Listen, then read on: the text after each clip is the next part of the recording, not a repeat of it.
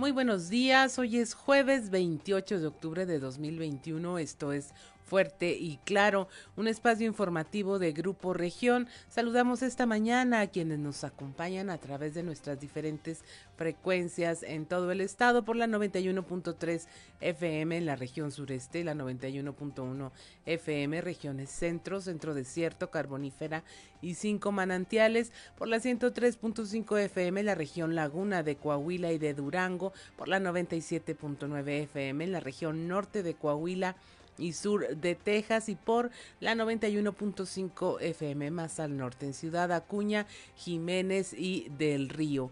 Un saludo también a quienes nos siguen a través de las redes sociales por la página de Facebook Región Capital Coahuila. Mi nombre es Claudia Olinda Morán y estos son los titulares de hoy asesina a su pareja en Ramos Arizpe y luego se entrega. Durante la mañana de este miércoles se registró un feminicidio en Ramos Arizpe con el que suman 17 casos en los que va del año en el estado. Esto luego de que un hombre le quitó la vida a su mujer ahorcándola con un cable de luz en la colonia Parajes de los Pinos, en donde fue encontrado el cadáver posterior a que el victimario se entregara a las autoridades. Deja explosión en Altos Hornos de México, 11 lesionados, todos están fuera de peligro. Este fue el saldo de un accidente al interior de la planta 1 de Altos Hornos. Mediante una, un comunicado, la siderúrgica señaló que el accidente ocurrido durante la medianoche del martes fue resultado de una flama en el motor de línea de tira pide la iniciativa privada mantener el mando único. Es fundamental, dicen, que se continúe con este esquema de seguridad que ya comprobó su eficiencia como el mando único policial, dijo el presidente de Canacintra, José Antonio Lascano. Durante su gira por la región carbonífera, el gobernador del estado, Miguel Riquelme, aseguró que se va a respetar la autonomía de los alcaldes electos, pero hizo un llamado a los nuevos ediles para que trabajen en conjunto con el gobierno del estado en los temas que son prioritarios. Alcaldes electos de la región sureste llevaron a cabo una nueva reunión en la que se trataron importantes temas de desarrollo social, movilidad, ecología y vivienda, con las que se busca eh, continuar con el progreso social y económico de la región durante su próxima administración. Nuestros contenidos especiales le presentamos de oficio cerrajero. Mientras haya puertas, hay trabajo. Una historia de nuestro compañero Raúl Rocha acerca de Ismael Valdés, 71 años y es cerrajero desde hace 30. En gira de trabajo por San Juan de Sabinas, el gobernador Miguel Riquelme anunció el arranque de la nueva plaza comercial Merco Nueva Rosita, en la que se invertirán 100 millones de pesos generando 100 empleos directos y 200 indirectos que vienen a beneficiar a las familias de la región carbonífera. Y finalmente el alcalde Manolo Jiménez eh, señaló que para su gobierno las mujeres de Saltillo son prioridad, por lo que se ha trabajado de manera permanente para mejorar su calidad de vida de manera integral. Esta y otra información hoy en Fuerte y Claro comenzamos.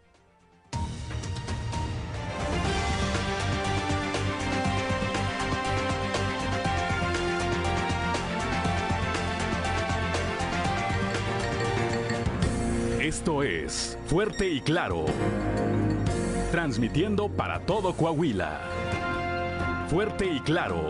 Las noticias como son. Con Claudio Linda Morán y Juan de León.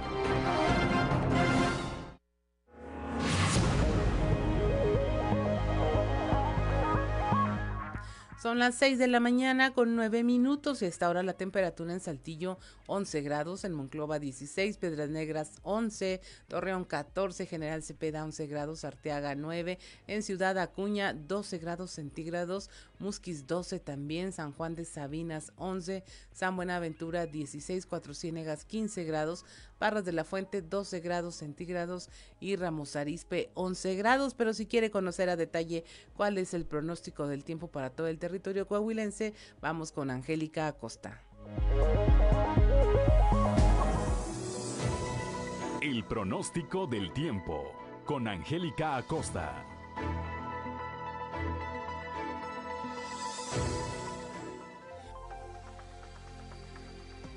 Hola, hola, ¿cómo ya es jueves 28 de octubre, que justo me da saludarte. Mi nombre es Angélica Costa y estoy lista para darte los detalles del clima. Pon atención, Saltillo. Se espera una temperatura máxima de 26 grados, mínima de 14. Durante el día un cielo claro, soleado, se va a sentir rico, se va a sentir agradable y por la noche un cielo totalmente claro. 0% la posibilidad de precipitación. Excelente. Nos vamos hasta Monclova, 33 grados como máxima para este jueves, mínima de 13. Durante el día un cielo soleado, un cielo totalmente claro, se va a sentir cálido y por la noche un cielo claro totalmente. 0% la posibilidad de chubasco ahí para Monclova. Nos vamos hasta Torreón, 33 grados también como máxima para Torreón, mínima de 17. Durante el día un cielo claro, soleado, va a estar cálido, disfruta, aprovecha tu día. Por la noche un cielo claro, 0% la posibilidad de precipitación ahí para Torreón. Perfecto, nos vamos hasta Piedras Negras, 33 grados también como máxima para Piedras Negras, mínima de 17 durante el día muy cálido, una buena cuota de sol y por la noche un cielo totalmente claro. 1% la posibilidad de precipitación ahí para Piedras Negras. Excelente, nos vamos hasta Ciudad Acuña, 35 35, perdóname, 35 grados como máxima para Ciudad Acuña, mínima de 14 durante el día, totalmente soleado, muy muy cálido y por la noche un cielo claro. 1% la posibilidad de chubasco ahí para Ciudad Acuña. Nos vamos hasta la Sultana del Norte y en Monterrey, 33 grados como máxima se espera para este jueves, mínima de 13 durante el día, soleado, rico, agradable, cálido por supuesto y por la noche un cielo totalmente claro. 0% la posibilidad de precipitación. Ahí están los detalles del clima. Amigos, amigas, si escucharon, vienen temperaturas, siguen. Las temperaturas cálidas continúan. Manténgase bien hidratado. Ahí están los detalles del clima, por supuesto. Y que tenga usted un maravilloso jueves. Buenos días. El pronóstico del tiempo con Angélica Acosta.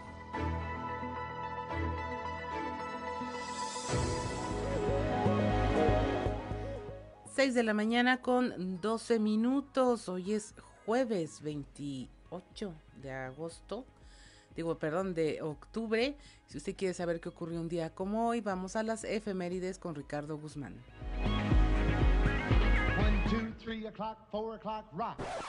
¿Quiere conocer qué ocurrió un día como hoy?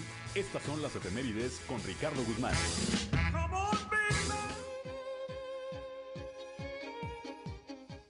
Un día como hoy, pero de 1914, nació el microbiólogo estadounidense Jonas Salk, descubridor de la vacuna contra la poliomielitis, de la que él y su familia fueron los primeros en probar la efectividad del inmunológico.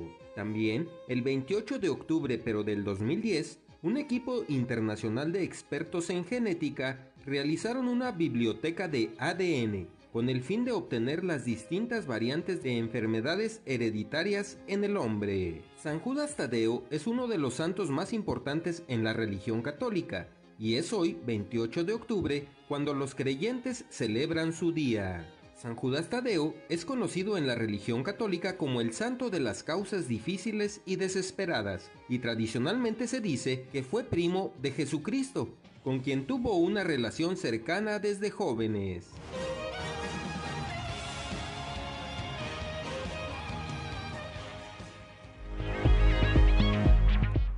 6 de la mañana con 14 minutos. En efecto, el santoral del día hoy inicia con San Judas Tadeo, también Simón, Hermelinda, Anastasia y Cirila. Así que si usted conoce a alguien que lleve estos nombres, eh, ¿tú crees que hay alguien que se llame Judas? Sí. Simón, Judas, Hermelinda, Anastasia y Cirila. Tadeo sí, sí es más conocido el Tadeo, ¿no? Eh, y bueno, ya tiene aquí el santoral. Si tiene alguien que lleve estos nombres, pues felicítelo. El día de hoy, además, ya es jueves, ya puede festejar. Ya está. Cerca el fin de semana y la quincena, dicen por aquí. Son las 6 de la mañana con 15 minutos. Vamos a los deportes con Noé Santoyo. Resumen Estadio con Noé Santoyo.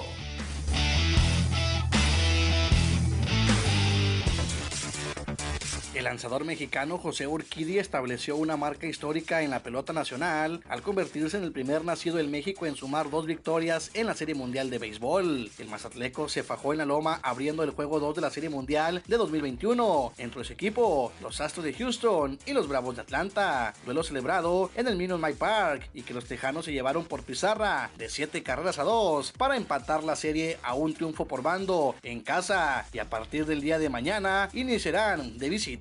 José Urquidi trabajó por espacio de 5 entradas en la que permitió 6 imparables, aceptó dos carreras, ponchando a 7 enemigos, números que le permitieron a Houston emparejar el clásico de otoño. Para el juego programado el día de mañana en casa de los Bravos de Atlanta, Luis García y Ian Anderson se enfrentarán en la loma de los disparos. La noche de ayer la selección mexicana perdió 3 goles por 2 ante Ecuador en un juego amistoso que de poco le sirvió a Gerardo Martino y solo terminó de exhibir algunas carencias que ha mostrado el equipo nacional desde que el estratega argentino tomó las riendas, siendo la principal preocupación lo cuadrado que es el timonel en su sistema de juego. Esta clase de partidos debía servir para que el cuerpo técnico se pudiera demostrar a sí mismo que puede cambiar el sistema durante los partidos y no fue así. El Tata siguió con la suya sin hacer movimientos y eso se le añade que en Charlotte la selección fue un desastre defensivo. Con la baja de LeBron James, los Lakers de Los Ángeles dejaron escapar este miércoles una ventaja de 26 puntos para caer ante los jóvenes de Oklahoma, el Thunder City, un equipo que no conocía la victoria en esta temporada de la NBA. En una jornada plagada de sorpresas, los vigentes campeones, los Bucks de Milwaukee y otros de los grandes favoritos, los Nets de Brooklyn, también tropezaron ante Minnesota y el Miami Heat, respectivamente. La caída más inesperada fue la de los Lakers en la cancha de los Thunder de Oklahoma por 123 a 115, pese a los 30 puntos de Anthony Davis y el triple doble de Russell Westbrook, 20 puntos, 14 rebotes y 13 asistencias. Hoy se pone en marcha la jornada 16 de la Liga MX. A las 19 horas, Atlas recibe a los Cholos de Tijuana. A la misma hora, Necaxa recibe a Mazatlán. Y dos horas más tarde, Juárez en la frontera se enfrentará a la Franja de Puebla.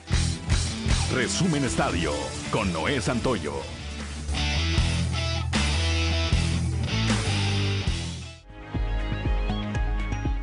6 de la mañana con 17 minutos. Hoy jueves 28 de octubre el tipo de cambio promedio del dólar en México es de un dólar por 20 pesos con 18 centavos a la compra, 19 con 94 a la venta, 20 con 43. Y es el momento de irnos a un resumen de la información nacional.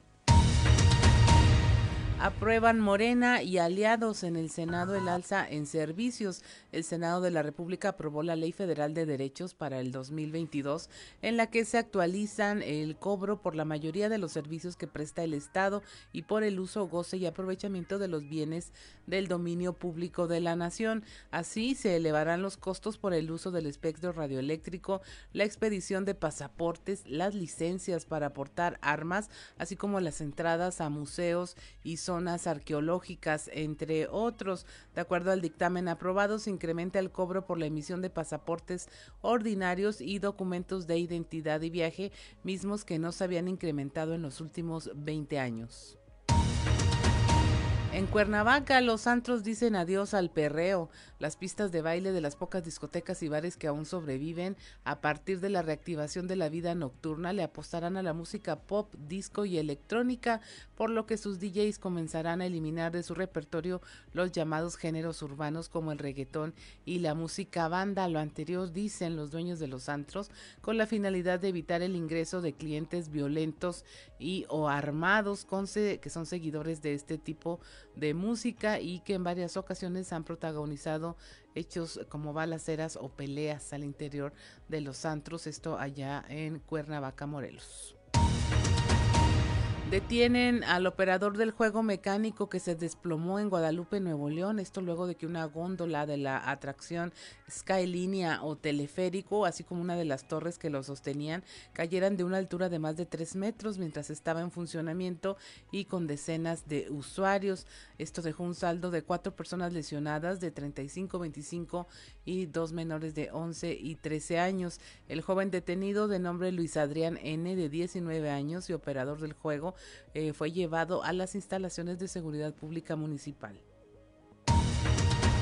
finalmente en Morelos localiza la Brigada de Búsqueda de Desaparecidos seis cadáveres y restos humanos. La Sexta Brigada Nacional de Búsqueda de Personas Desaparecidas además obtuvo datos para encontrar vivas a cinco personas reportadas como ausentes. Esto gracias a que llevaron las fotografías a los centros penitenciarios del estado y cárceles distritales y los internos reconocieron a al menos cinco personas de tres de ellas mujeres y aseguraron saber de su paradero. Presuntamente, estarían vivas en otros estados del país. En una segunda visita, los reclusos reconocieron a otras dos personas. Y hasta aquí el resumen de la información nacional. Son las 6 de la mañana con 20 minutos. Estamos en Fuerte y Claro.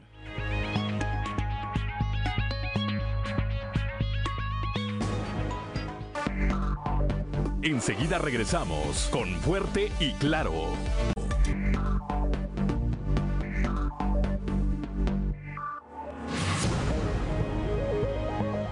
Seis de la mañana con 24 minutos y es momento de presentarle a usted nuestra portada del periódico Capital, un medio de Grupo Región que en su nota principal pues trae este eh, feminicidio de este hombre que asesinó a su pareja allá en Ramos Arispe y con lo que suman ya 17 casos de estos lamentables crímenes. Esto ocurrió en una colonia popular de Ramos Arispe y pues el hombre simplemente se entregó a las autoridades y confesó lo que había ocurrido. También le hablamos de cómo llegan más empleos a la región carbonífera. Por allá estuvo el gobernador Miguel Riquelme ya en el arranque de una nueva plaza comercial, la plaza comercial Merco Nueva Rosita. Eh, también el trabajo que tiene el ayuntamiento de Saltillo para apoyar a las mujeres en su lucha para vencer el cáncer.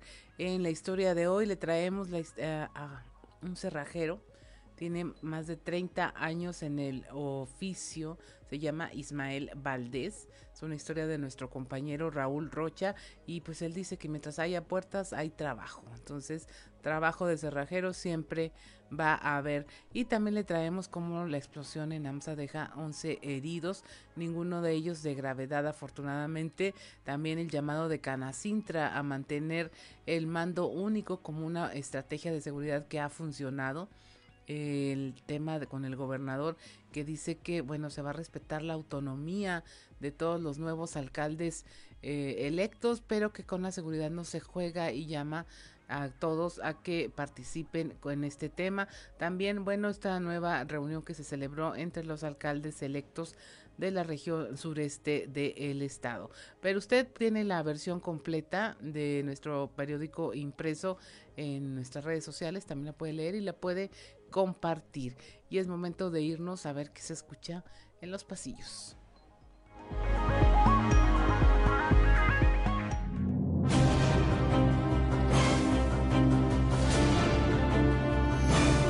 Y en el cartón de hoy, autopréstamo, que nos muestra a Ramiro Pérez Arciniega, alcalde de Parras, quien está diciéndole a un gemelo igual a él con cuerpo de rata y una bolsa de dinero en la mano, que le pregunta, oye Ramiro, ¿no tendrás por ahí un milloncito de pesos que me prestes? A lo que su gemelo le responde, con mucho gusto Ramiro, lo que se te ofrezca.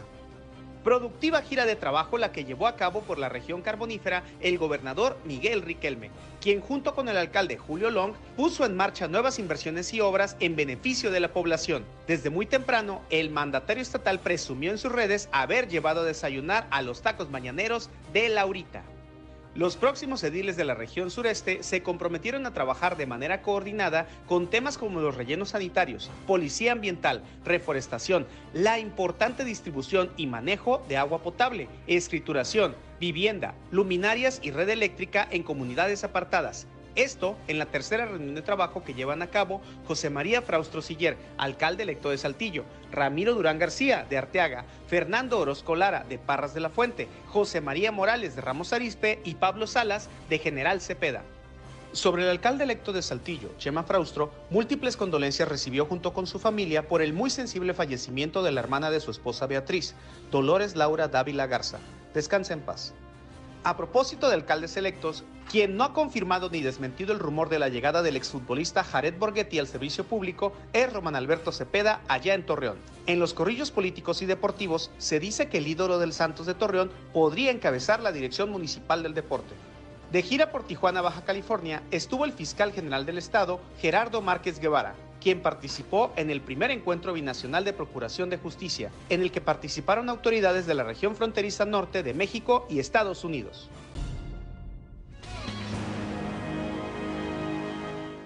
Seis de la mañana con 29 minutos ya y es momento de irnos a este recorrido informativo por el estado. Y mire, eh, vamos a iniciar aquí en la región sureste con este feminicidio con el que suman ya 17 casos. Este ocurrió en Ramos Arispe, nos tiene el reporte nuestro compañero Christopher Vanegas. Hola, ¿qué tal? Muy buenos días, compañeros. Los saludo con mucho gusto a ustedes y a todos nuestros escuchan y déjenme platicarles que... Eh... Durante la mañana de este miércoles se presentó un feminicidio en el municipio de Ramos Arispe, con el que suman 17 en lo que va del año en el estado, luego de que un hombre le quitó la vida a su mujer ahorcándola con un cable de luz en la colonia Parajes de los Pinos en donde fue encontrado el cadáver, posteriormente a que el victimario se entregó a las autoridades. Minutos antes del mediodía, Luis, de 45 años, llegó a la presidencia municipal de Ramos Arispe para confesar un crimen. Había matado a su esposa. En ese momento, las autoridades procedieron a su aseguramiento y junto con él se trasladaron al domicilio en donde yacía el cuerpo de María de Jesús, en la calle Pino de Cuba, en el fraccionamiento Parajes Los Pinos. Cuando las autoridades entraron, encontraron el cuerpo de la mujer de 48 años, que momentos antes había sido estrangulado con un cabre por su esposo, quien narró a las autoridades que fue tras una discusión que ambos se agredieron. De acuerdo con su versión, en un momento de la discusión, Luis narró que María había tomado un cuchillo y lo amenazó con quitarle la vida. Sin embargo, él la sometió y con un cable lo ahorcó hasta quitarle la vida. Luego de esto, salió del domicilio y se dirigió a la presidencia para dar a conocer su crimen y entregarse a las autoridades, quienes comenzaron con un proceso de investigación pertinentes para poder judicializar el caso e iniciar el proceso en contra de Luis. Con este, suman 17 feminicidios en el estado de los cuales 12 ya han sido judicializados mientras que el resto están en proceso de serlo. Para Grupo Región informó Christopher Vanegas. 6 de la mañana con 30 minutos. Ya para la iniciativa privada también aquí en la región sureste es fundamental que se continúe con el esquema de seguridad del mando único. El reporte con nuestro compañero Raúl Rocha. ¿Qué tal compañeros? Buenos días. Esta es la información para el día de hoy. Para la iniciativa privada es fundamental que se continúe con un esquema de seguridad que ya comprobó su eficiencia, como el mando único policial, dijo el presidente de Canacintra José Antonio Lascano. Añadió que los alcaldes electos en el estado deben trabajar sin colores partidistas y hacerlo en beneficio de todos los ciudadanos oposición como sector privado eh, no nos metemos a cuestiones políticas en estos temas. Nosotros lo que queremos es que si verdaderamente podemos sumar, hacer sinergia y hacer esfuerzos entre todos los municipios para coordinar un mando único que permita mantener eh, un estado eh, de derecho y seguridad en las diferentes regiones de Coahuila, debe ser importante. Entonces, Creo que ahí se deben evitar los colores, eh, los partidos deben trabajar en beneficio de la sociedad y tomar una decisión de manera conjunta. Están los resultados palpables, no lo decimos nosotros, lo dice la ciudadanía, lo ven ustedes, ahí están los indicadores a nivel nacional. Creo que se está haciendo un muy buen trabajo en Coahuila y yo creo que debemos seguir trabajando para que esto continúe. Esta es la información para el día de hoy. Buen día. 6 de la mañana con 32 minutos también aquí en la región sureste en los juzgados especializados que están funcionando a partir de este año en coordinación con el Poder Judicial ya se han resuelto 900 asuntos principalmente en lo que tiene que ver con pensiones alimenticias y guarda y custodia de menores. La información con Leslie Delgado. Buen día, informando desde la ciudad de Saltillo a través de la impartición de justicia civil que se realiza en los juzgados especializados implementados en este 2021 en coordinación con el Poder Judicial, se han logrado resolver aproximadamente 900 asuntos, principalmente para el otorgamiento de pensión alimenticia y guardia y custodia de menores. Al respecto, la directora del Instituto Coahuilense de la Mujer, Katy Salinas, comentó que es una vía rápida de solución de conflictos que benefician a las mujeres que lo solicitan. A continuación, escucharemos su declaración.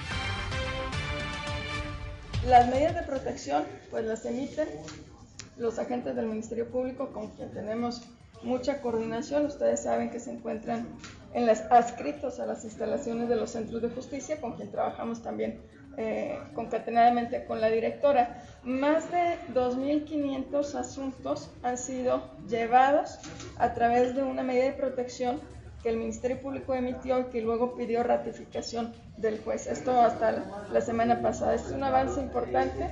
Los juzgados especializados que ustedes tanto han escuchado, que ha impulsado el gobernador y el presidente del tribunal, pues van avanzando. Tenemos nosotros cerca casi de 900 casos a la semana pasada solo de asuntos donde las mujeres acudieron con nosotros y rápido se obtuvo una pensión alimenticia, una custodia de menores y paralelamente al trabajo que hace el Ministerio Público.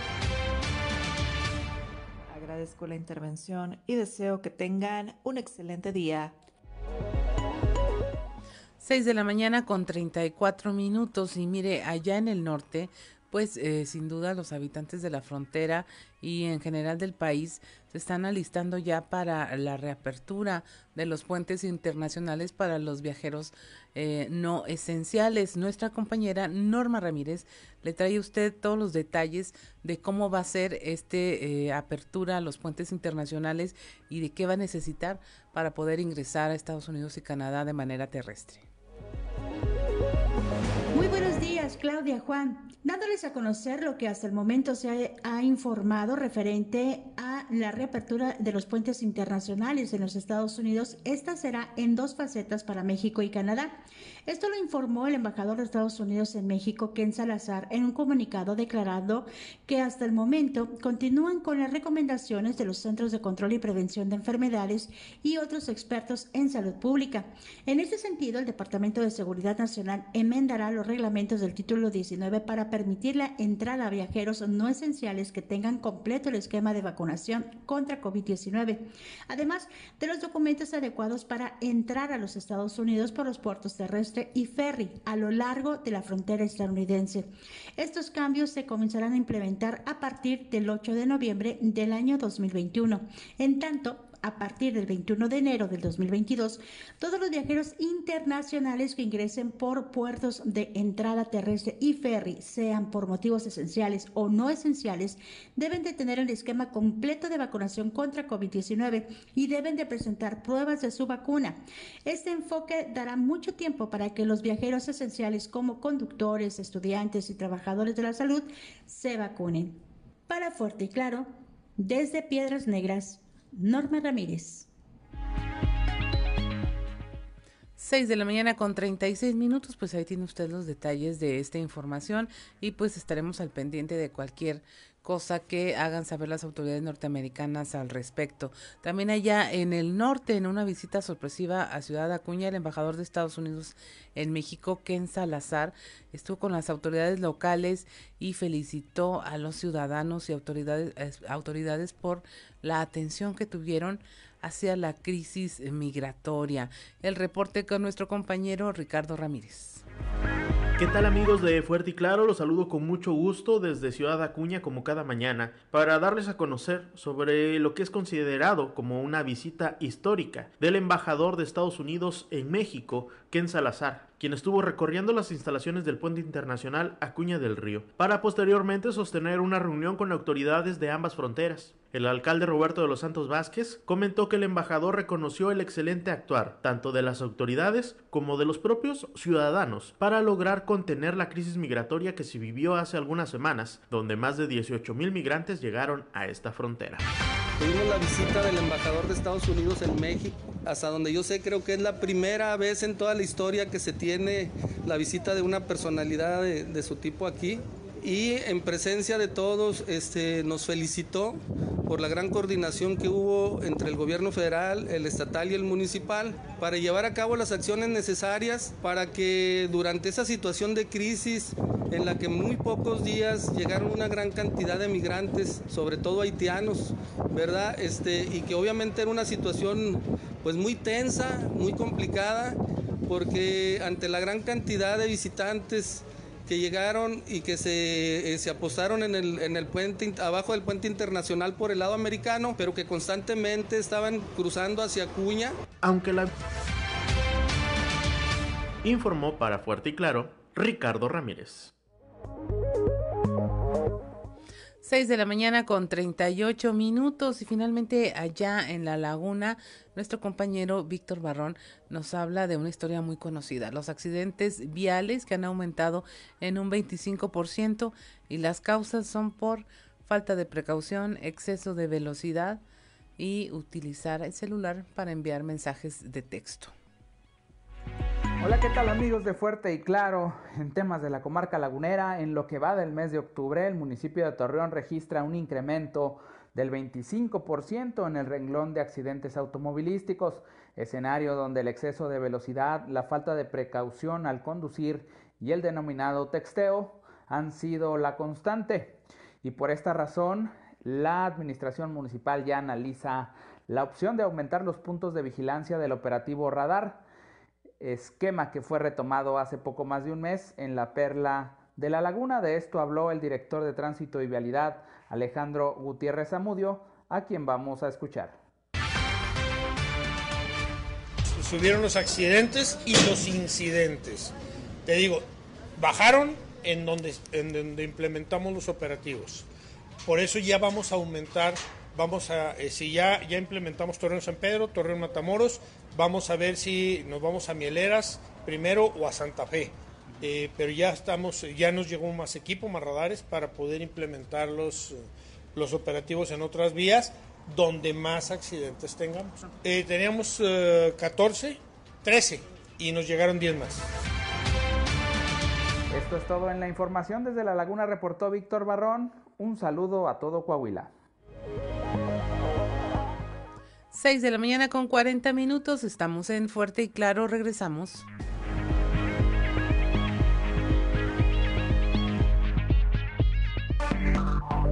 Enseguida regresamos con Fuerte y Claro.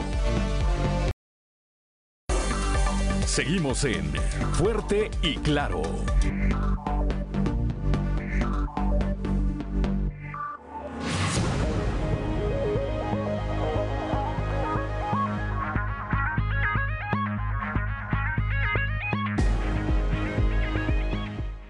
6 de la mañana con 45 minutos. Miren, nos vamos a ir enseguida a la región centro, donde un accidente en una planta de Altos Hornos, en la planta 1, en la empresa AMSA, pues dejó un saldo de 11 lesionados. Se reportan fuera de peligro, sin embargo, sin embargo el incidente pues estuvo oh, grave, ocurrió durante la medianoche del martes y vamos a estar hablando con nuestra compañera Guadalupe Pérez para tener mayores detalles de este hecho que pues al menos el día de ayer pues sí causó preocupación entre los ciudadanos porque pues un accidente eh, siempre eh, de este tipo suele ser de fatales consecuencias. Afortunadamente no ocurrió así y tendremos el reporte con nuestra compañera Guadalupe Pérez desde allá, desde la región centro.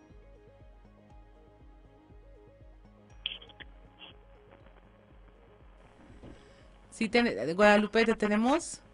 Muy buenos días, excelente día. Eh, ¿Cómo estás? Cuéntanos, ¿qué fue de esta explosión en AMSA? Causó alarma entre la población, supongo. Sí, así es, causó alarma. De hecho, fue un incidente eh, que se eh, comenzó, se puede decir, la medianoche previa a ayer y que bueno, se había controlado, sin embargo, como señala el comunicado que ha girado Altos Hornos, durante la mañana de ayer se presentó otro en donde lamentablemente 11 obreros resultaron lesionados. Afortunadamente no hubo situaciones de mayor gravedad, es decir, decesos o alguno que se encuentre en riesgo de perder la vida debido a estas lesiones. Sin embargo, sí presentan quemaduras de diferentes grados. Así es, Guadalupe. Con ellos, platiqué con ellos, eh, están estables, conscientes todos. Lógico, tienen tienen quemaduras, pero yo les vuelvo a decir lo mismo a ustedes. Sigo platicando con la gente de, de Altos Hornos y están en la mejor disposición de apoyar. Si es necesidad, ahorita platicaba yo con los médicos que están atendiendo, que si es necesidad de, de- de sacar a alguien de aquí y llevarlo a otro lado, pues hay la manera. Ellos me dicen que por el momento no. Están estables, lógico, pues traen dolor algunos de ellos por, por- por- por la quemadura, por el flamazo, no sé lo que sería, pero, pero gracias a Dios están estables. ¿Quemaduras solamente en el rostro? Algunos traen en manos.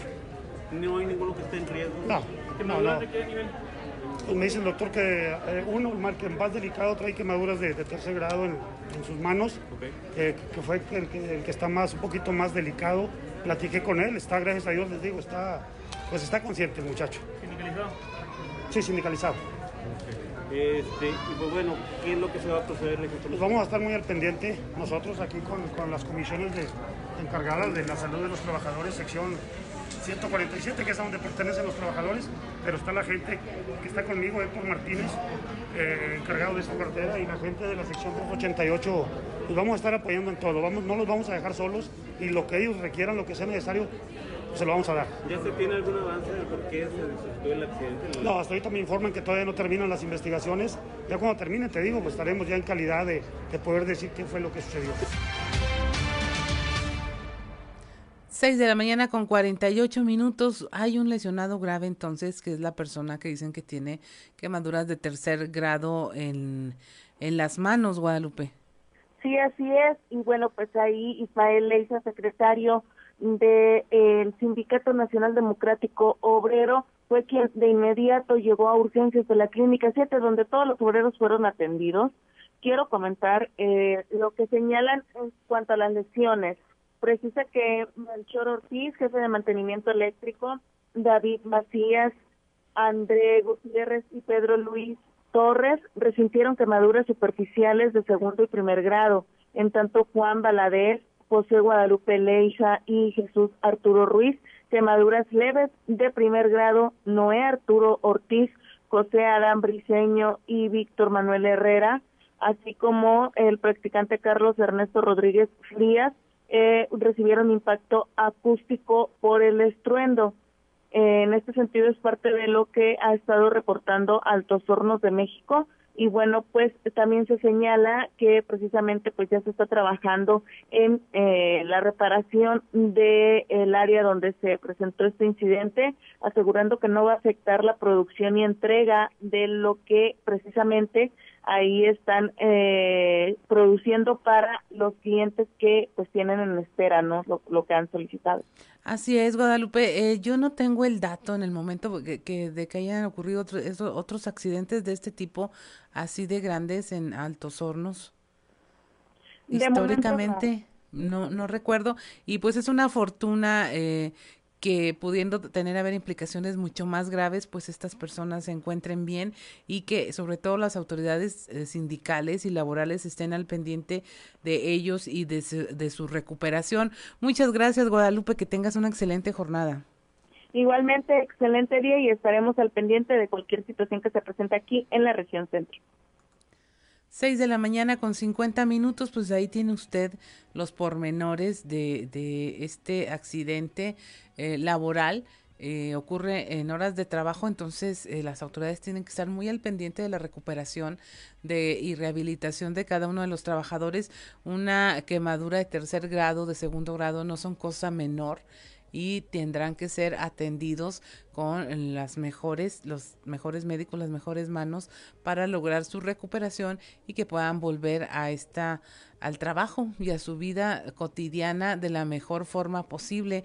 Eh, deseamos también que tengan una pronta recuperación y que nos estén dando cuenta de ello. Buenos días, Moisés.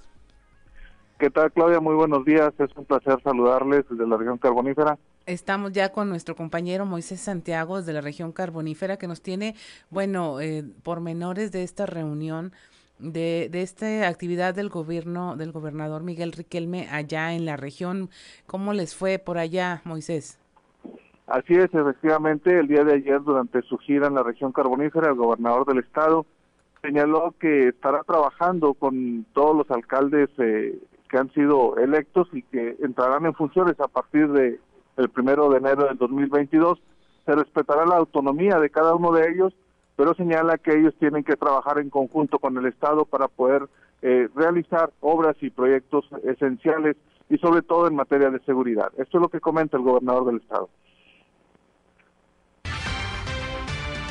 El primero de enero empiezan nuevos alcaldes, alcaldesas y alcaldes. Habré de respetar la autonomía municipal, tendrán que trabajar con el gobierno del estado, en conjunto y en los temas prioritarios. No podemos jugar con la seguridad, que nos ha ido muy bien. No podemos cambiar de estrategia a medio camino. Tenemos que entender cuál es la estrategia del gobierno del estado que somos quienes llevamos precisamente esa estrategia desde hace algunos años y que hemos visto la disminución de indicadores, que es lo único con que te puedes medir. ¿Ah? Yo he visto otros gobernadores que dicen que van muy bien y atrás están los chispazos. Este, y, y, bueno, eh, yo no acostumbro a eso. Los indicadores de Coahuila son buenos y tenemos que trabajar todos en conjunto. Y las nuevas alcaldesas y alcaldes pues tendrán, entenderán que tendrán que sumar esfuerzos. Lo digo en broma, pero, pero quienes no mezclan los recursos con el gobierno del Estado y en algunas ocasiones eh, existan programas en los cuales podemos entrar gobierno del Estado, municipio y la federación, quienes no lo hacen, lo único que les alcanza es para pavimentar unas calles y construir unas banquetitas. 6 de la mañana con 53 minutos. Pues así es, Moisés, un mensaje contundente. A ver si sí, hay libertad, pero de, de elección, de decidir, pero esta autonomía pues tiene que confluir en los temas que son vitales para el bien de toda la comunidad, en este caso para el bien de todo el Estado, como es el tema de la seguridad pública y las inversiones. Así es importante el hecho de que se trabaje en conjunto y el, el gobernador pues señala que aunque es en broma, pero pues está señalando los puntos importantes en que se tiene que trabajar con cada uno de los alcaldes. Así es, solos no se puede, no va a alcanzar más que para banquetitas, dijo. Así es, efectivamente. Pues muchas gracias, Moisés, por tu reporte, que tengas un excelente día. Igualmente, Claudia, es un placer saludarles desde la región carbonífera, su amigo y servidor Moisés Santiago. Que tengan un excelente día. 6 de la mañana con 54 minutos y mire el tema en a punto de entrar los alcaldes a tomar posesión ya en escasos meses, pues sí hay que ajustar todos estos temas para que lleguen a sabiendas de qué es lo que espera la administración pública, que sí se puede negociar y se puede eh, ceder y que no, que es un tema donde tienen que tirar todos para el mismo lado, como en este caso que ha sido controversial el tema del mando único y de la seguridad pública. Son las 6 de la mañana con 55 minutos, estamos en Fuerte y Claro, regresamos.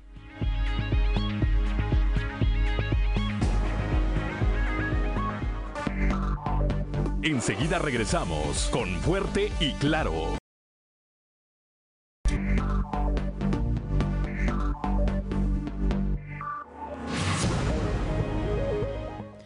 Seis de la mañana con 59 minutos. Es momento de presentarle uno de nuestros contenidos especiales del día de hoy. Es la historia de Ismael Valdés Alonso Vélez Cerrajero.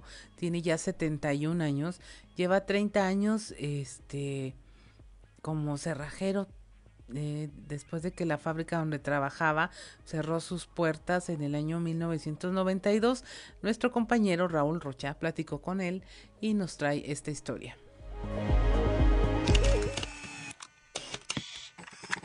Con el oficio de la cerrajería, Ismael Valdés Alonso abrió la puerta para encontrar un modo de vida que permitió a su familia salir adelante después de que perdió su trabajo hace 30 años. Valdés, de 71 años, mientras realizaba su oficio, nos platicó la forma en que encontró este trabajo después de que la fábrica donde laboraba cerró sus puertas en el año de 1992. Su puesto se ubica dentro del Mercado Juárez, por la entrada de la esquina de Allende y Pérez Treviño desde las 9 de la mañana abre su punto de trabajo en espera de que llegue la solicitud de las primeras copias de llaves, ya sea para reemplazar algunas de ellas porque se extravió o está en malas condiciones o simplemente para tener una copia. Tengo como 30 años más o menos. Como se cerró la empresa donde jalamos, trabajaba en un, en un departamento que se llamaba Instrumentación y Electrónica, chicando aparatos de medición, todo eso. Como aquí está mi hermano, aquí trabajamos los dos. Desde aquel momento, don Ismael se familiarizó con todo tipo de llaves y con el tiempo la competencia ha crecido, ya que toda persona utiliza algún tipo de llave que eventualmente requerirá una réplica. Sacar copias, hacerle llave a las chapas y todo eso. Se ha disminuido, porque está muy competido. Está muy competido ya la uno. En cada puerta está uno. También fuera hay mucha competencia. Recuerda que cuando inició en su trabajo de cerrajero, las copias llegaron a tener un precio base de 3 pesos con 50 centavos, aunque podía llegar en ocasiones a 5 o 7 pesos. Describió que con el paso de los años la tecnología también ha llegado a la cerrajería, ya que las herramientas que se utilizaban en 1990 para hacer alguna copia eran muy diferentes. A pura lima, a pura lima antes, acá en el, tornillo, y era más tardado, unos 10 minutos más o menos. ¿sí? No, ahora sale en un minuto. Aunque el esfuerzo no es tan demandante, la vista es la que poco a poco comienza a resentir los estragos de apuntar en los bordes de las llaves en las que se trabajan. Antes, el trabajo se hacía con la fuerza que se imprimía al momento de utilizar una lima para hacer los surcos y relieves de la llave requerida. Todos los días acuden personas con diferentes necesidades, ya que algunas quieren varios juegos de llaves para el negocio que tienen o para que cada uno de los miembros de la familia tengan una copia de su llave. De todo, de todo, ubicado de todo, de carro, de chapa, de, todo. A veces traen la chapa, que se les, pierde la llave, se les extravía y traen la chapa. Quitan la chapa y la, lo traen. Aunque señaló que las llaves de carros de modelo reciente es complicado hacerlo, ya que son bajo otro esquema, por lo que son trabajos que no se pueden hacer en la cerrajería. Dice que hay chapas que yo no conozco, pero dicen que son de eléctricas o electrónicas, algo así. Ajá. Eso, y eso, esas sí no, no las, pues no las he visto yo más bien, no las he visto. Durante las tres décadas en las que se ha dedicado a la cerrajería, han tenido altas y bajas en sus ingresos, pero donde ha sufrido más el golpe fue en la pandemia del coronavirus. Como en todos los sectores, debió de ajustarse a los protocolos sanitarios para aplicarlos cuando se reactivó la economía. Señaló que poco a poco se ha ido regularizando el trabajo cotidiano después de lo que sucedió en el último año y medio. Una de las cosas de las que más se siente orgulloso es que con el trabajo que tiene desde hace 30 años consiguió brindarle estudio a su hijo. Señaló que su hijo terminó una licenciatura en Administración de Empresas, con lo que ya tiene una llave más importante para salir adelante en la vida. Para don Ismael, son muchas llaves las que faltan por trabajar, ya sea en duplicado o en alguna nueva, pues mientras exista una puerta, habrá trabajo de cerrajería.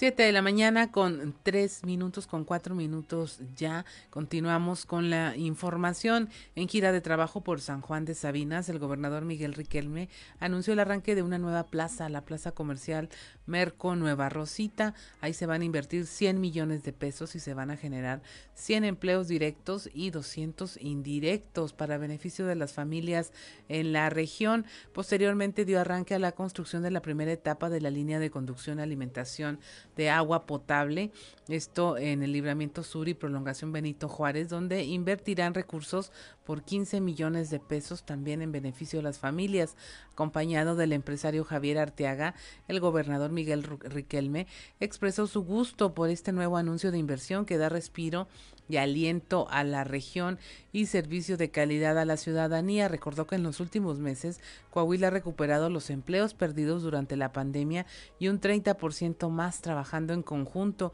y que para ello se ha consolidado en las cinco re regiones la reactivación económica. El gobernador señaló que la confianza del inversionista de Merco trae consigo más empleo y como ya se trabaja en esa región en la edificación de un nuevo libramiento donde se invierten más de 18 millones de pesos, propuso al alcalde que la vialidad lleve el nombre de don Alfredo Arteaga, fundador de esta empresa. El gobernador reconoció que en Coahuila ha sacado, se ha sacado la casta gracias al trabajo de cada uno de sus habitantes que se han levantado pese a la pandemia, siendo de los primeros estados que generaron empleo y colocación de mano de obra calificada en cada región. El alcalde Manolo Jiménez Salinas señaló que para su gobierno las mujeres de Saltillo son prioridad, por lo que se está trabajando de manera permanente para mejorar su calidad de vida de manera integral. En este sentido, a través del DIF Saltillo se inició este miércoles en la explanada de la presidencia municipal una brigada de prevención, prevención de cáncer de mama dentro del mes de sensibilización contra esta enfermedad.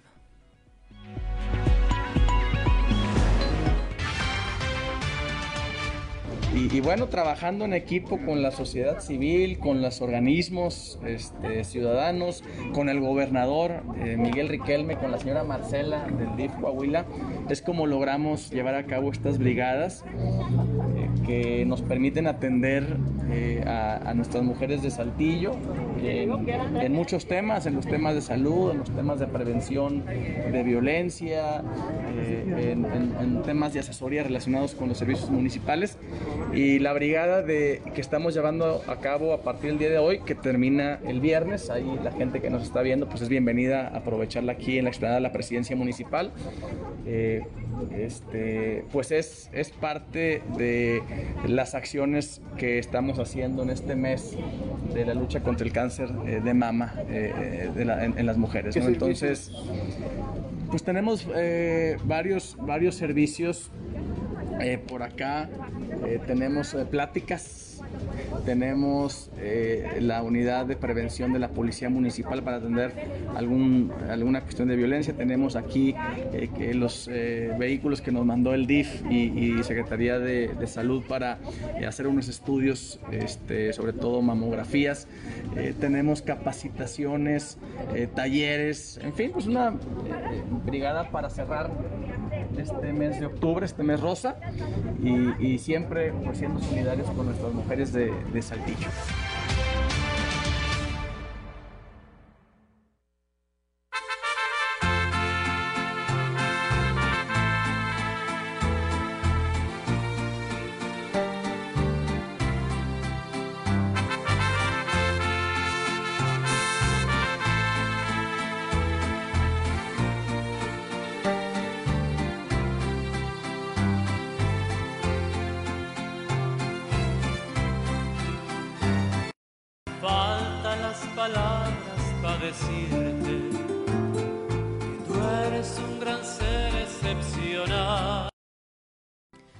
Ya escuchó usted, no, no es, no es que haya llegado Osiris García de manera anticipada aquí al programa, que es nuestro cantautor trovador que le echa a los políticos y viene con su guitarra.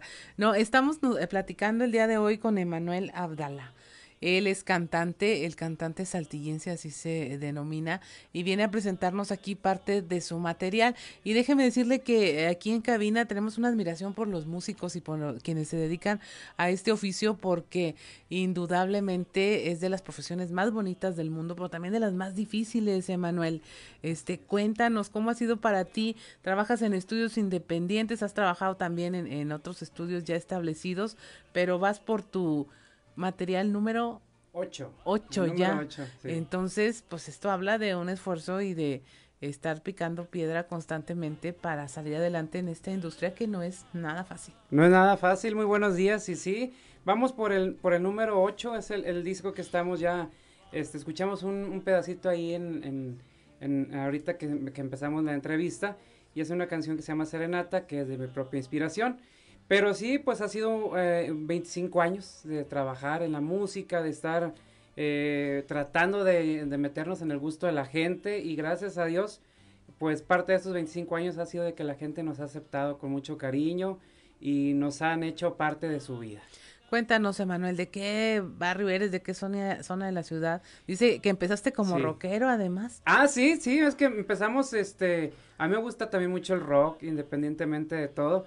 Pero yo pienso que no fue lo mío para, para desenvolverlo. Fue siempre la música vernácula, la música regional mexicana. y, y, desde que 25 años atrás hemos manejado este género, ahí me quedé ya. Me quedé definitivamente con, con este género.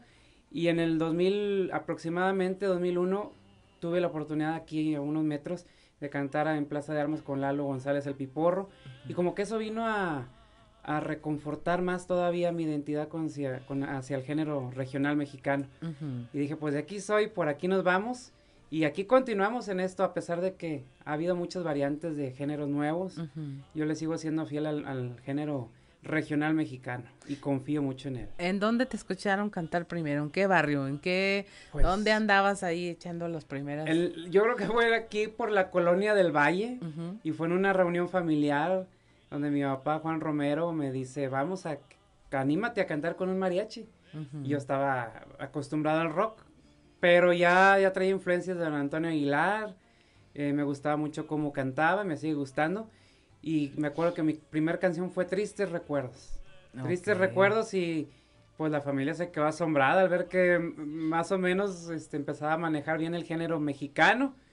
Y, y de ahí, de ahí para el Real, este, fuimos metiendo canciones más, más de, del género folclórico, del género este, de banda, de norteño, y, eso es lo que nos ha mantenido, nos ha dado un, ya un sello, ya la gente sabe lo que manejamos, y por eso estamos este, promoviendo nuevamente la música regional mexicana. Ahora, eh, pues te tocó pandemia también, como a todos, eh, bajó la actividad, eh, baja la actividad externa, pero eh, compusiste más, produciste más, ¿qué fue lo que hiciste? Sí, de hecho cuando eh, la gente empezó a resguardarse, bueno, cuando empezamos a resguardarnos, dije, pues aquí es donde voy a aprovechar para grabar esta producción. Ya, ya había tenido una ausencia de cinco años de no grabar algo nuevo. Entonces fue cuando empezamos a, a meter algunos temas de mi propia inspiración en este disco empezamos a grabarlo, pues ya prácticamente este disco se grabó durante toda la pandemia y ahora lo, lo estamos ya presentando. Pero sí nos sirvió mucho para recapacitar, este, pues no me quedé con los brazos cruzados, yo hacía ahí streaming en la, en la casa, desde, desde el patio de mi casa poníamos una lona y grabábamos para la gente. Yo les decía, pues no se aburran, vamos a, a llevar nuestra música. Entonces nos sirvió mucho para ser un poco más creativos todavía. Ahora, eh, que estuviste en este concierto del siglo con Regina Orozco, la Sonora Santanera, Guadalupe Pineda, ¿cómo fue esta experiencia? Fue, fue algo muy bonito, muy padre, porque eh, grabamos este, este disco que, que está todavía eh, también al, al, al, al, gusto de la gente, está a disposición de la gente. Y pues fue una, una experiencia inolvidable porque el, grabar al lado de tantos talentos ya reconocidos a nivel, podríamos decir, internacional y compañeros músicos de aquí de la localidad, pues fue algo muy bonito porque además se, se pudo presentar en vivo este, este disco este, en, el, aniversario de la ciudad de Saltillo. Y ver ahí pues a tantos artistas reunidos pues rara vez y aquí en la ciudad de Saltillo. Este, me tocó ahí saludar a la, a la Sonora Santanera, al Mariachi Vargas, al trío Los Panchos, eh, saludado a Martín Urieta. Eh, pues fue algo muy bonito y que, que, nos deja una gran experiencia. Y además que pues estamos en este año de, de festejo de manera personal por los 25 años, pues este nos deja una, un gran sabor de boca porque eh, definitivamente sumamos ahí este un, un mérito más a, a esta carrera que, que vamos este, presentándole a toda la gente. Así es. Ahora, ¿qué cuenta tu material? ¿Desde dónde cantas? ¿Desde dónde lo, lo grabas? ¿Desde qué parte de tu estado de ánimo este, puedes tener la inspiración para producir estas canciones, para ah, grabarlas y compartirlas? Pues ahí... Te lo pregunto porque unos graban desde la inspiración de un tequila, otros ah, desde el desamor, otros desde la alegría, del disfrute. ¿Tú dónde estás parado a la hora de, de componer, de cantar? Pues mm, trato de, ponerme en, ahora sí que en los pies del, de los demás. Eh, cuando es una canción de amor, cuando es una canción de desamor. Yo creo que todos hemos tenido experiencias amorosas, de, de cariño, de amor, de enamoramiento, pero también hemos tenido golpes muy duros que nos ha dado la vida. Entonces, de acuerdo a cada canción nos vamos, nos vamos dando ese, caracteriza nos vamos caracterizando conforme a la canción. A veces me ha, me ha, tocado cantar canciones de desamor y al borde de la lágrima ya, y se expresa ahí en el disco. Eh, también las canciones de amor nos, nos, nos llegan. Entonces, este, algo muy importante es de que pues las canciones que grabamos este, siempre son tanto para los que están enamorados como para los que están en decepcionados. Y en este disco también incluye algunos temas de Luis Elizalde, que es compositor aquí de, del vecino estado de Nuevo León. Y pues él también tiene una inspiración tremenda y la transmite y al momento de cantar los temas, pues llega, llega y yo creo que eso hace que la gente se identifique con las canciones. Ahora, ¿qué nos puedes decir de la música regional mexicana en estos momentos? Eh, eh, se están haciendo cosas interesantes. Eh, hay cantantes que están saliendo ya a escala internacional, combinando, mezclando este, este género con otros. Eh, de repente tenemos un botella tras botella con Cristian Nodal. ¿Sientes tú que es necesario cambiarla? ¿Tiene que permanecer pura? ¿Qué pasa con el, en el género regional mexicano? Pues desde mi punto de vista yo creo que debe mantenerse como lo que es, con la raíz, con la esencia de lo que es el género, que al final de cuentas nos da identidad en, todo, todo el mundo. Tenemos a un Camilo cantando. Eh, ya sé. Sí, no, digo que hay pecados musicales. Hay, hay muchas, muchos sacrilegios, entonces, este, pero lo interesante es de que, pues, hay que tratar de mantener la esencia, ¿no? De la música de la música mexicana, de la música del mariachi, de la música de banda. Me ha tocado ver banda que toca reggaetón y norteño que toca pop. Entonces digo, bueno, pues yo creo que ya cada género lleva su nombre, ya cada género tiene su identidad y debemos de, respetarlo al final de cuentas. Primero hay que dominarlo, ¿no? Y luego ya podemos jugar un poco. Así es. A ver qué. sí, claro, a ver qué resulta. Qué novedades. Pero sí, sí, por ejemplo, eso es lo que mencionas, eso es muy importante porque yo sí he tratado de ser muy respetuoso siempre, desde el atuendo, en las presentaciones, este, hasta el, respetar el género en sí como lo es. Al mariachi, que sea mariachi y al norteño, que sea norteño. Ahora, ¿qué recomendarías tú para eh, quienes están empezando? Hay, hay chavitos que a lo mejor no se escuchan y que están usando su computadora, su micro, su audífono para hacer cosas eh, se puede vivir de esto, te lo digo, te lo pregunto porque es un ejemplo muy cercano. Por eso te pregunto el barrio, porque seguramente ahí hay más que están eh, cantando en la regadera o esperando que los llamen para cantar en una fiesta familiar y a lo mejor, pues profesionalmente no lo hacen, pero todos tenemos un talento. Y, y, tener esos talentos nos ayuda a, a seguir con nuestras vidas, a saber que somos valiosos. Yo creo que todos deberíamos explorar algún talento artístico, artístico algo, algo manual, algo físico, además de nuestro trabajo, de nuestra carrera, de nuestra profesión. Eh, ¿Qué hacer? ¿Cómo le hacen? ¿Qué pueden hacer? ¿Tienen las redes sociales ahora?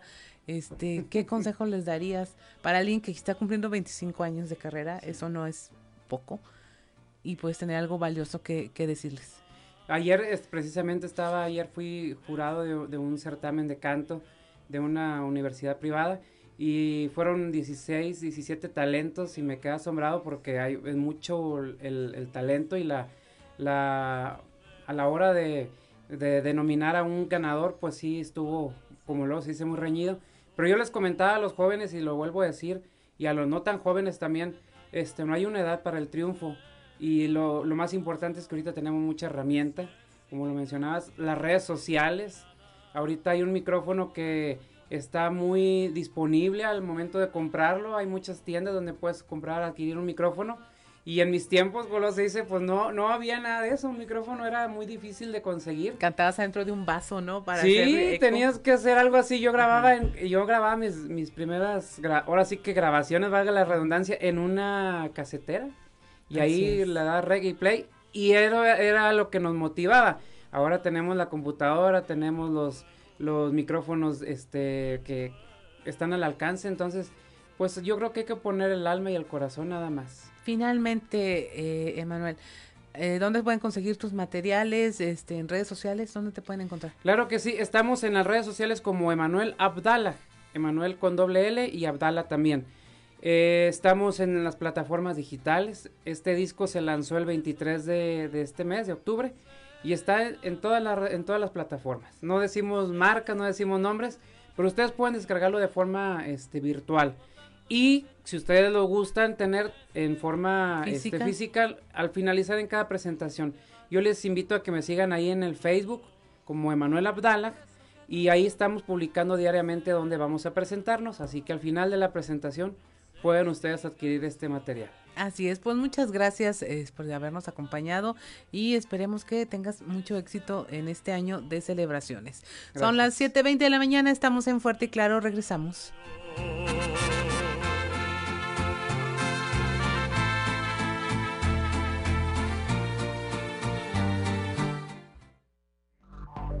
Enseguida regresamos con Fuerte y Claro.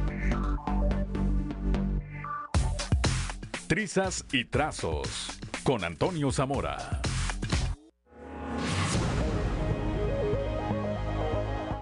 Siete de la mañana con 25 minutos y ya está en la línea don Antonio Zamora desde allá desde la región centro.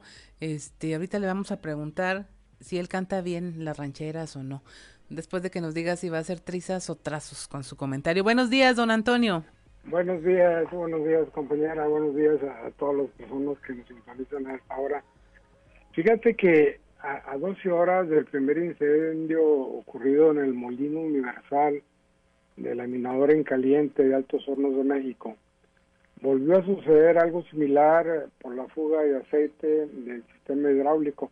Es decir, uno fue a las diez y media de la noche y el otro fue a las diez y media de la mañana. Consultamos algunas fuentes oficiales y extraoficiales que, que no se pusieron de acuerdo o no se ponían de acuerdo en el número de lesionados que sufrieron quemaduras de primero y segundo grado. Que si tres, que si siete, que si ocho. La información oficial dice que fueron once, aunque los bomberos de la de, AMSA señalaron que 14, entonces ni en eso están de acuerdo. Eh, el segundo ocurrió eh, ayer en la mañana, con 30, 10 de la mañana con 30 minutos, una explosión con las quemaduras eh, a quienes hacían reparaciones en el mismo lugar. Trascendió de, de manera extraoficial que el momento de cortar el suministro de aceite fue cuando ocurrió el último de los incidentes. Leija Escalante, eh, del Sindicato Nacional Democrático de Mineros, cambió su versión. Primero, eh, en una conferencia dada en una de las sedes sindicales, dijo que eran ocho los, los trabajadores lesionados. Luego, en una conferencia de prensa de banqueta, ahí afuera del área de urgencias del Seguro Social, dijo que once, incluso mencionó este, hasta los nombres de los afectados eh, horas después o minutos después. Eh, uno buscando más información, compañera. Sí. Este, a ver, 11, una explosión. Eh, empezamos a averiguar, a buscar información por otro lado. Nos, nos pusimos la cachucha de reporteros. Y, y, y una, una fuente nos dice, no, es que sabes que hubo tres trabajadores graves eh, y otra fuente, oye, que hubo uno. Sí. Y, no, es que, no, parece que fueron cuatro. O sea, volvemos a lo, a, lo, mismo, ¿no? O sea, ni las mismas fuentes informativas, oficiales y extraoficiales, se ponen de acuerdo del número de, de trabajadores lesionados. Nos vamos con la parte oficial que dice que son 11 y ahí nos quedamos. Ahora pues la chamba va a ser averiguar si existen esos tres más eh, o a ver qué sucede, compañera. Así es, porque ahí siempre lo, el bien mayor pues es el, la salud de estos trabajadores y la atención que les puedan brindar porque pues de ello depende su recuperación y que sigan siendo ellos pues una eh, fuente de ingresos para su familia y que puedan recuperar todas sus habilidades motoras y físicas.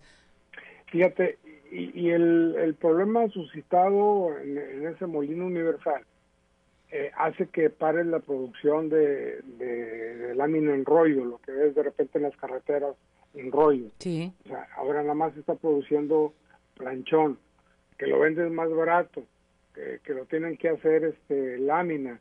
Entonces, el Alto Sono de México, pues ahí le va a perder lana, ¿no? ¿Cuánto tiempo va a tardar la, la que empiece a funcionar bien este molino universal?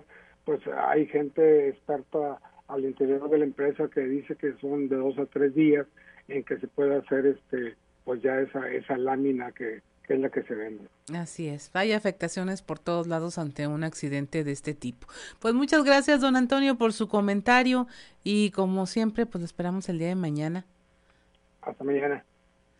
Son las 7.29 de la mañana, estamos en Fuerte y Claro y mire, en un momento más vamos a, hablar con Yanko Abundis. Yo sé que a usted como a mí no nos gusta que nos regañen en el tema financiero, pero indudablemente pues hay mucho que saber al respecto. De hecho, cada vez más se ve en las redes sociales el interés de las personas por estarse informando sobre cómo funcionan todos estos instrumentos financieros que luego tenemos al alcance y que no sabemos utilizar y que pues luego obran en nuestra contra porque simplemente no ponemos atención a los detalles. Y hoy vamos a estar hablando con Yanko Abundis sobre este periodo de gracia para el pago de seguros. Sin duda un instrumento que bien empleado pues nos saca ahora sí que de problemas bastante bastante graves. Si lo sabemos utilizar y si lo sabemos escoger de entre todo el mercado que hay.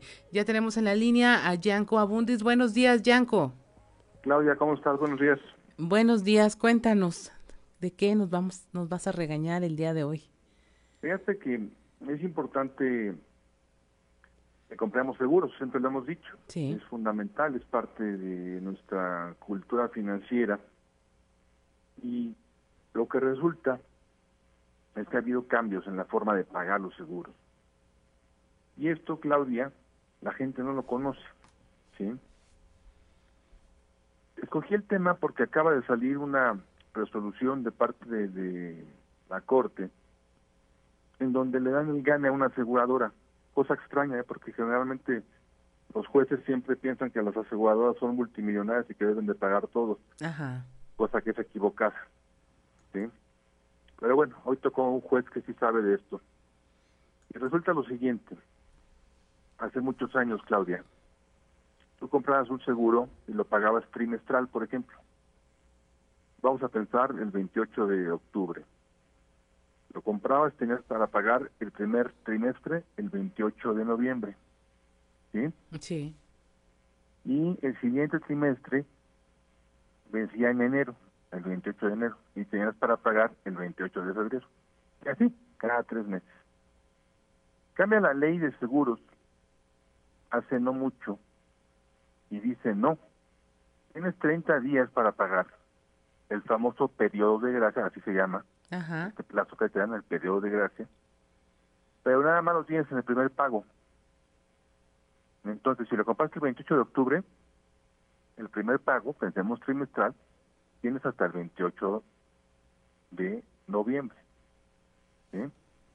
Pero el pago del 28 de enero lo tienes que hacer a más tardar el 28 de enero. ¿sí? Sí. No el 29 ni el 30, el 28. Y algo muy importante, el 28 tiene que ser antes de las 12 del día, porque los seguros vencen, cosa que tampoco saben. Muchas personas a las 12 horas. Ajá. ¿Sí? Te voy a platicar la historia. Una empresa, ahora con toda esta problemática de la pandemia y, y que pues, a, a muchos no nos ha ido tan bien, nos ha bajado el trabajo, o nos despidieron, o lo que quieras y mandes, ¿sí? Una empresa que le daba de prestación a los empleados el seguro de gastos médicos mayores, deciden ya no pagar. Y entonces vencía el 28 de octubre, pensemos, hoy. Sí. ¿sí? A la una de la tarde, uno de sus altos directivos tiene un problema de salud muy fuerte, ¿sí? Y se va al hospital. Entonces se acuerdan que no habían pagado el seguro de gastos médicos, que lo iban a cancelar, y lo pagan. Pero lo pagaron después de las 12 del día. ¿Sí? Sí. Y entonces decían, seguro, cúbreme. Y la aseguradora, la aseguradora dijo, no, no te cubro. Ya está vencido. Por ahí viene el problema. Demandan y pierden le dan el fallo a la aseguradora, porque la aseguradora tiene razón debido a que ya había pasado mediodía. Ajá. Y ya no había periodo de gracia. ¿Sí? El periodo de gracia, recuerden, se da en el primer pago. El primero del semestral, uno de dos, uno de cuatro si es trimestral, uno de dos si es mensual. ¿Sí? Sí. Y algo importante, Claudia, es que la gente piensa que es obligación de la gente de seguros avisarte o que es obligación de la compañía de seguros avisarte. Y yo te diría que un buen agente de seguros te va a avisar. Comercialmente le conviene porque él gana por comisión Sí. y tiene que estar atento. ¿sí? Pero contractualmente, jurídicamente, no tiene la obligación de avisarte. Y mucha gente piensa que puede demandar a la compañía de seguros o a la gente cuando se le pasó el pago. ¿sí? Así como la verificación de los autos o como las vacunas de los niños o como el pago de los impuestos, Claudia, hay que ponerlo en la agenda el pago de los seguros para que no tengas problemas el día de mañana, para que no se te pasen, porque algo muy importante, con esto cierro, Claudia. Caso concreto, los seguros de gastos médicos mayores, si se pasa el pago, puedes perder la antigüedad. Y eso es gravísimo, Claudia. Ajá. En gastos médicos mayores, perder la antigüedad es terrible. Terrible porque entonces una enfermedad te la pueden considerar preexistente y ya no te van a pagar. Es muy delicado, Mm. es muy complejo. Busquen gente de alto nivel, hay mucha en México afortunadamente, que te dé asesoría cabal para que no tengas problemas el día de mañana. Pero repito, esto del periodo de gracia nada más es para el primer pago, Claudia. Así es. Pues información que tenemos que tener en mente, pero como que es cultural, ¿no? Estirar los plazos hasta que ya se nos están a punto de pasar, si es que nos acordamos. y lo dejamos siempre al último momento, ¿no? Esto es muy delicado porque tienes que hacerlo al principio. De hecho, no pagues el último día. Es como el pago de tarjeta de crédito. Ajá. Te dice fecha límite de pago 28 de octubre y pagas el 28. Y si se cae el sistema del banco y no puedes entrar o, o, o- estás en sucursal y no puedes pagar, pues al banco no le importa. ¿sí? Igual pasa con los seguros. Tienes que pagar un par de días antes del vencimiento para que no tengas problemas, Claudia, justamente. Esa es la recomendación. Así es. Pues muchas gracias, Yanko, por estos consejos, este, pues que indudablemente no hay que hacer oídos sordos y hay que aplicarse, apuntar en la agenda. Claudia. Así es. Muchas Gracias, gracias, Yanko. Nos vemos Gracias la próxima semana. Nos escuchamos. Gracias. Son las 7 de la mañana con 37 minutos. Pues mire, eh, es parte de lo que hay que cambiar de nuestra cultura financiera, de la que le comentábamos antes de, de empezar a hablar con Yanko Abundis, de cómo hay tantos instrumentos financieros que luego no sabemos utilizar y que en lugar de jugar a nuestro favor, pues terminan jugando en contra. Y mire, para que no le juegue en contra, le avisamos, no diga que no lo hicimos. Este domingo cambia el horario ya el horario de verano este 31 de octubre y tendrá que atrasar su reloj una hora. Este nuevo horario se aplica a partir del próximo domingo, inicia a las 2 de la mañana y como siempre se lo recomiendan, bueno, que lo cambie uno desde la noche del sábado. Casi todos los dispositivos electrónicos ya lo cambian en automático, pero pues si hay alguno que no, para que esté atento y no vaya a tener ningún contratiempo. El horario de invierno no se aplica de manera inicial en la frontera con Estados Unidos. Aquí en Coahuila Acuña, Piedras Negras, Guerrero, Hidalgo, Jiménez, Zaragoza, Nava y Ocampo van a realizar este cambio de, horario, pero hasta el domingo 7 de noviembre para que esté usted atento. Y también, ¿qué más viene? Pues este fin de semana, el, un megapuente.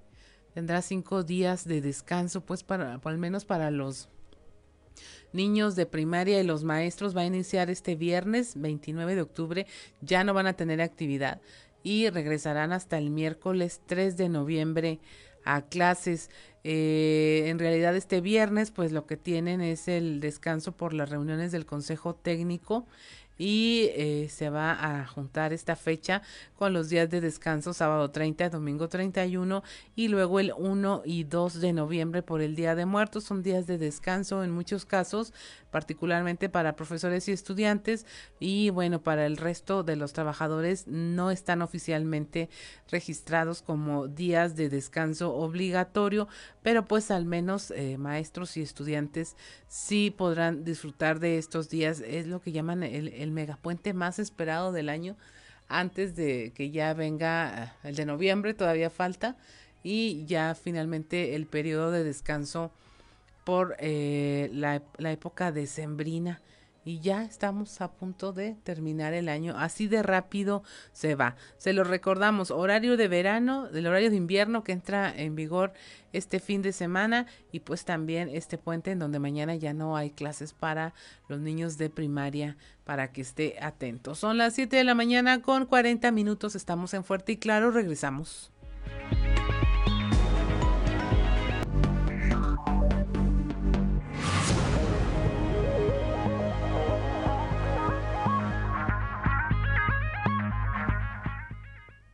7 de la mañana con 44 minutos. Mire, hace algunos minutos el gobernador Miguel Riquelme a través de sus redes sociales anunció la designación de María del Carmen Ruiz Esparza como encargada del despacho de la Secretaría de Educación en Coahuila, esto para darle continuidad a los trabajos de reactivación escolar en el estado. María del Carmen Ruiz Esparza pues tiene una toda una trayectoria en el sector educativo aquí en la entidad y bueno, este nombramiento se da eh, luego de, que el estado de salud de Higinio González Calderón, el secretario de Educación, pues se haya ah, puesto en riesgo por el tema del COVID. Él está internado, continúa hospitalizado según los reportes que se tienen hasta el momento, pero sí ya se había hablado de un posible tras base de todas estas responsabilidades al frente de la Secretaría,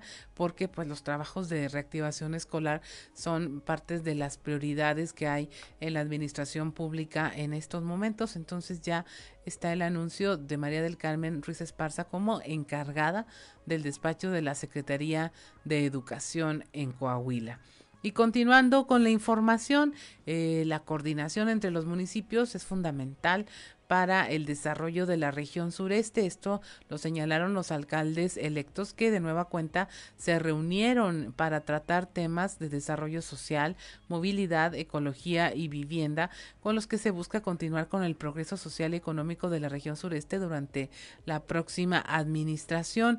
Ramiro Durán García, el alcalde electo de Arteaga, fungió en esta ocasión como anfitrión de esta reunión, en la que también estuvo José María Fraustro Sillera, alcalde electo de Saltillo, Fernando Orozco Lara, alcalde electo de Parras de la Fuente, José María Morales, alcalde electo de Ramos Arispe, y Pablo Salas, el alcalde electo de General Cepeda. En esta reunión, los quienes serán los próximos ediles de la región sureste se comprometieron a trabajar de manera coordinada con temas como lo de los rellenos sanitarios, la policía ambiental, reforestación, la importante distribución y manejo del agua potable, la escrituración, vivienda, luminarias y red eléctrica en las comunidades apartadas. También refirieron que la coordinación entre los municipios que conforman esta importante región de Coahuila, así como el trabajo llevado a cabo eh, por el gobernador Miguel Riquelme, será fundamental para el desarrollo económico y social de la región. En esta reunión también participaron Eglantina Canales, secretaria del Medio Ambiente, Enrique Martínez y Morales, secretario de Vivienda y Ordenamiento Territorial, así como Jordi Bosch, gerente general de Aguas de Saltillo, Norberto Alarcón y Olivia Álvarez, superintendentes de la Comisión Federal de Electricidad. 7.47 de la mañana. En otra información, el secretario de Economía en el Estado, Jaime Guerra Pérez, señaló que se tendrá que dar solución definitiva a la cuestión de los autos chuecos, puesto que existe un grado de corrupción por parte del gobierno federal al permitir primero el paso de autos irregulares por la frontera y esta situación pega de lleno a los vendedores de lotes de automóviles usados en particular y de paso a la industria automotriz puesto que son introducidos al país de forma ilegal y sin pagar impuestos. Lo que esta iniciativa debe buscar es que no, que no sigan introduciéndose vehículos, porque si no es un cuento de nunca acabar. Es el tema. Entonces, eh, esperemos que esta administración sí cumpla el que por las aduanas no van a pasar esos vehículos, porque no pasan por el río. O sea, esos vehículos pasan por el puente. Esperemos que, que ya no siga sucediendo, porque pues ya ha habido no sé cuántas legalizaciones. Entonces la gente pues va a seguir trayendo carros. Entonces esta administración habla de que no hay corrupción. Bueno, pues esperemos que ya no pasen los vehículos. Pero lo que tenemos es que sí se va, va a ver que van a ser vehículos fronterizos, inclusive que no van a ser vehículos nacionales. Pero bueno, pues es importante que estén legales, primero por temas de seguridad, segundo por temas de, de que paguen impuestos también, pues todos pagamos placas. Aquí en el estado no hay tenencia, pero placas y algunos otros impuestos están por ahí. Entonces, pues qué bueno. Y sobre todo por el tema de seguridad, porque esos carros no están en el, padrón vehicular, entonces no, normalmente pueden usarse para otro tipo de fines, pero, pero lo más importante es que ya no sigan introduciendo. Eh, la defensa, esto lo vimos con la secretaria Cloutier, como algo que nos pega a los estados, en la economía de los estados, y ella pues, mencionaba esto, y son carros que ya están en México que los dejó alguien pasar. Bueno, ojalá ya no los dejen pasar. Entonces, porque siguen pasando, entonces este gobierno pues también es corrupto, ¿no? En ese sentido, pues, es que no, pues es que es ilegal. ¿Por qué están pasando si es ilegal? 7 de la mañana con 49 minutos y mire, recuerda usted que está eh, la campaña de vacunación. Este miércoles, ayer miércoles, personas rezagadas de diferentes edades y mayormente pertenecientes al bloque poblacional de 18 a 29 años buscaron aplicarse la primera dosis de la, vacuna, de la vacuna contra el COVID-19, esto en el Hospital General de Zona número 2 del IMSS. Entre los motivos que los jóvenes argumentan que no pudieron inocularse en las jornadas anteriores fue porque no alcanzaron dosis a pesar de que cumplían con los requisitos que la Secretaría del, Bienestar solicitaba para la aplicación. Aquí el testimonio de Víctor Fuentes, un joven que buscó ser vacunado. Que me la pongan, como puede que no, asegurado. Eh, la primera vez no, no alcanzaron dosis, la segunda igual, y ya la tercera que fue igual de rezagados a las 4 de la mañana ya no había dosis. Entonces el problema que estás enfrentando es que no se te puede vacunar por falta de dosis. ¿no? Pues nada más con que me puedan vacunar. Igual si, si no se puede, pues me espero más fechas, no hay problema. Nada más que si, si desespera algo de que por falta de organización no se ha podido vacunar bien. Más que nada a los de nuestra dosis, pues. Es Víctor Andrés Fuente Rodríguez, 23. 7 de la mañana con 51 minutos, así es, pues todavía va a haber campañas de vacunación. Ya incluso se dijo que iba a ser de manera permanente, ¿no? Que iban a estar en los módulos de las diferentes instituciones de salud ya con la vacuna permanente, pues, pero mientras sigue eh, la campaña y está el tema también de los menores de edad vacunados, pues seguramente habrá muchos rezagados que ahora con los anuncios de, de la apertura de las fronteras y de que algunos lugares pondrán como requisitos tener la, vacunación para poder ingresar, pues sí está como que más urgente que tengan esta eh, inoculación y estas vacunas para poder tener acceso a ciertos lugares. Pero bueno, es momento de irnos al show de los famosos con Amberly Lozano. El show de los famosos con Amberly Lozano. Chumel Torres arremete contra Carlos Vallarta por crítica a Chespirito. Carlos Vallarta, comediante mexicano, causó tremenda polémica al opinar sobre el trabajo de Roberto Gómez Bolaños, mejor conocido como Chespirito, pues aseguró que este fue lo peor que le pudo pasar a la comedia en México. Sin embargo, aunque ha recibido apoyo de muchas personas, también hay quienes lo han señalado por su crítica. Tal es el caso de Chumel Torres, quien pidió separar la obra del artista. Incluso mencionó a otros comediantes que estuvieron involucrados con la política.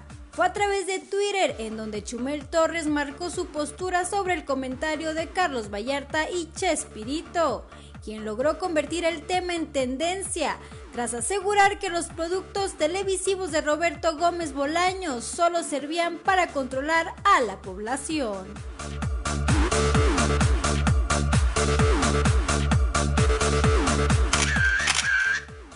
Fernández sale de terapia intensiva. Tras meses hospitalizado, Vicente Fernández por fin dejó el área de terapia intensiva y continuará con su recuperación en una habitación del Hospital 2000 en Jalisco. A través de un comunicado, el personal médico a cargo del charro de Huentitán informó que este martes se tomó la decisión de trasladar al cantante de terapia intensiva a piso para que continúe con su tratamiento. Igual forma se informó que su recuperación en sus funciones de movilidad son lentas pero progresivas.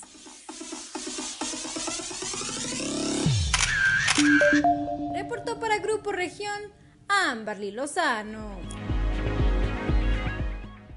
7 de la mañana con 54 minutos, pues es momento de despedirnos y agradecerle el favor de su atención por habernos acompañado en estas eh, dos horas, las primeras dos horas de los espacios noticiosos de Grupo Región. Y pues como siempre se los recomendamos, llévese estos temas que le ponemos en la conversación para que usted los lleve a la mesa de conversación en su casa con su familia y sobre todo para que pueda tomar decisiones informadas eh, al igual que cuando usted va a elegir algún producto algún servicio, un bien a adquirir, compara precios, lugares, servicios adicionales que le dé, también hágalo con la información. Es importante y qué mejor que se informe aquí con nosotros en Grupo Región, en cualquiera de sus espacios informativos. Le damos las gracias a nombre de Ricardo López en los controles, Ociel Reyes y Cristian Rodríguez en la transmisión en redes sociales. Ricardo Guzmán, nuestro productor, y a nombre de mi compañero Juan de León le damos las gracias. Soy Claudia Olinda Morán y esto fue Fuerte y Claro.